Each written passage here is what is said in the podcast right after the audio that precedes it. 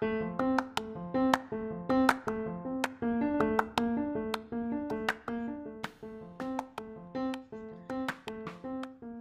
fue Casiodoro de Reina? Casiodoro de Reina nació en 1520 en Sevilla y ingresó al monasterio Jerónimo de San Isidro de Campos de Santiponce, Sevilla, como monje.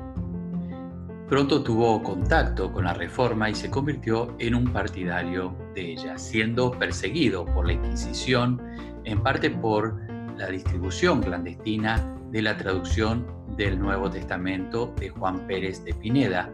Desatada la represión, prefirió abandonar el monasterio y huir con unos amigos eh, de confianza a Ginebra en 1557, entre los cuales lo acompañó Cipriano de Valera. Sin embargo, lo que vio en Ginebra no le agradó mucho. En 1553 se había ejecutado a Miguel Servet y el tratamiento dado a disidentes era muy controvertido.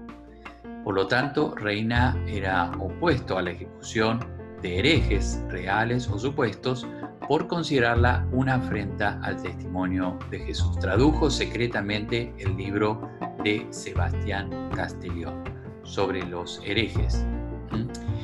Eh, aunque Casiodoro de Reina fue firmemente trinitario y por tanto no compartía las creencias unitarias a causa de las cuales fue quemado Servet, no podía aceptar que se ejecutara a alguien por sus creencias. Entró en contradicción con Juan Calvino y la rigidez eh, que imperaba en ese momento en Ginebra. Ginebra se había convertido en una nueva Roma, por lo que decidió marcharse a Frankfurt, Alemania, ciudad del nacimiento de la esposa de Reina.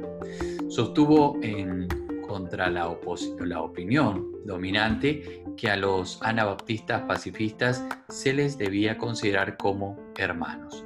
Entre tanto, la Inquisición católica realizó en Sevilla, en el año 1562, un auto de fe en el que fue quemada una esfinge de Casiodoro de Reina.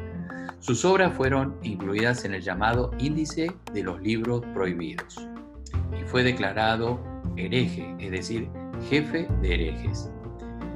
En Inglaterra, donde la reina Isabel I le concedió permiso de predicar a los españoles perseguidos, fue ordenado en 1562 como pastor de la Iglesia de Inglaterra en el Templo de Santa María de Hans.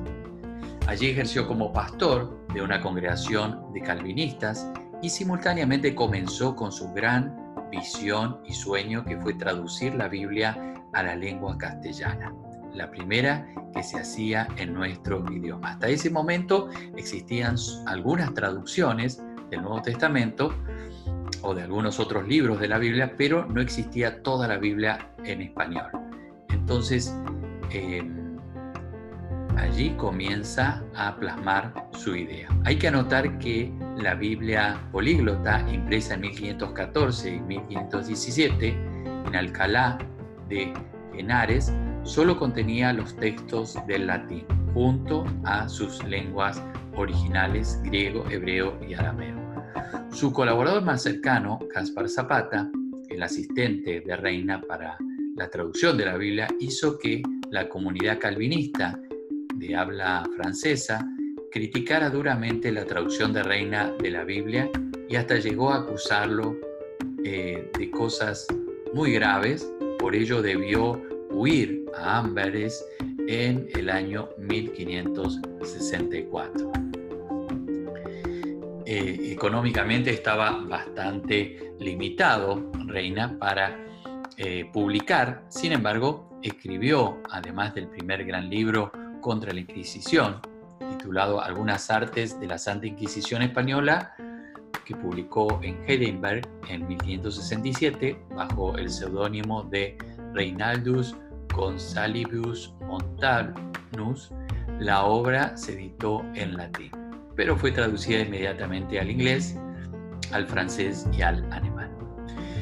Finalmente, en 1567 fue a Basilea para continuar el proyecto de la Biblia habiendo ya traducido el Antiguo Testamento, el primer contrato para una edición de 1100 ejemplares fue filmado en el verano de 1567 con el famoso editor Oporino.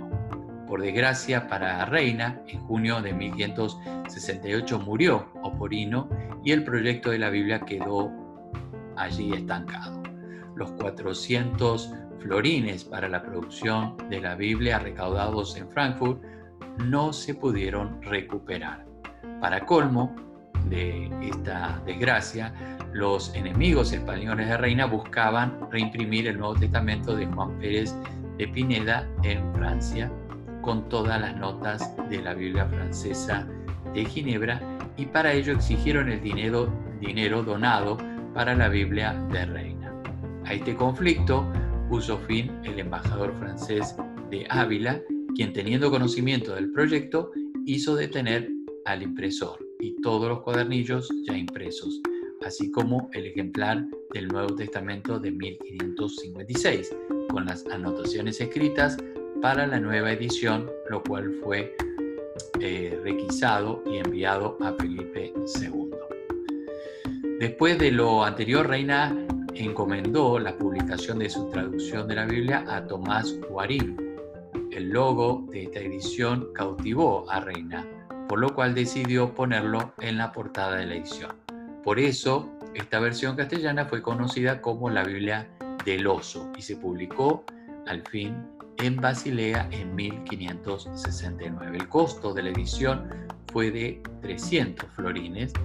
Líderes cristianos y el consejo principal de esta ciudad apoyaron la obra con todas sus fuerzas y como muestra de gratitud, Casiodoro de Reina dedicó un ejemplar a la biblioteca de la Universidad de Basilea, que aún se conserva.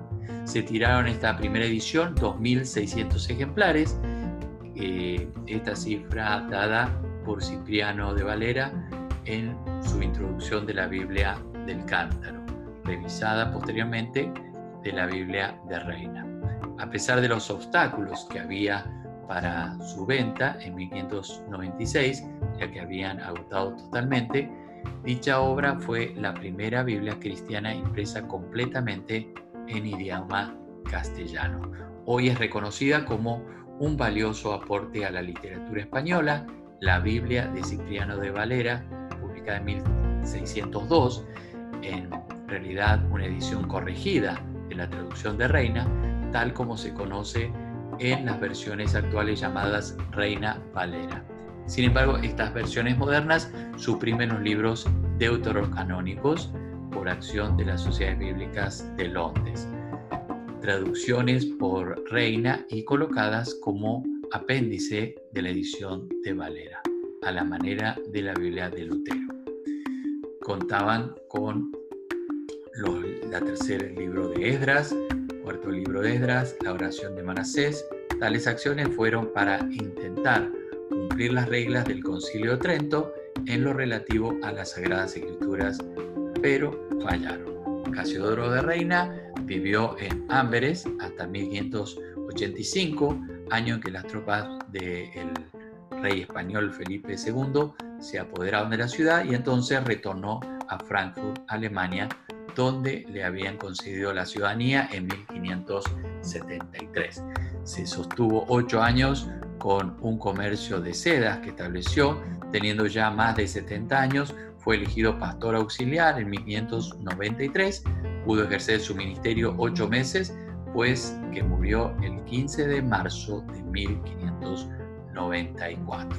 Al morir, le sucedió como pastor de la comunidad luterana de habla francesa en Frankfurt uno de sus hijos, Marcos. Allí se conserva un retrato suyo al óleo en el orfanato de los holandeses y un grabado en la sala de sesiones de los ministros evangélicos de esa ciudad, donde era muy respetado y que dice Casiodoro de Reina, nacido en Sevilla en honor, en honor a su legado, se inauguró en la localidad de San Pete el 29 de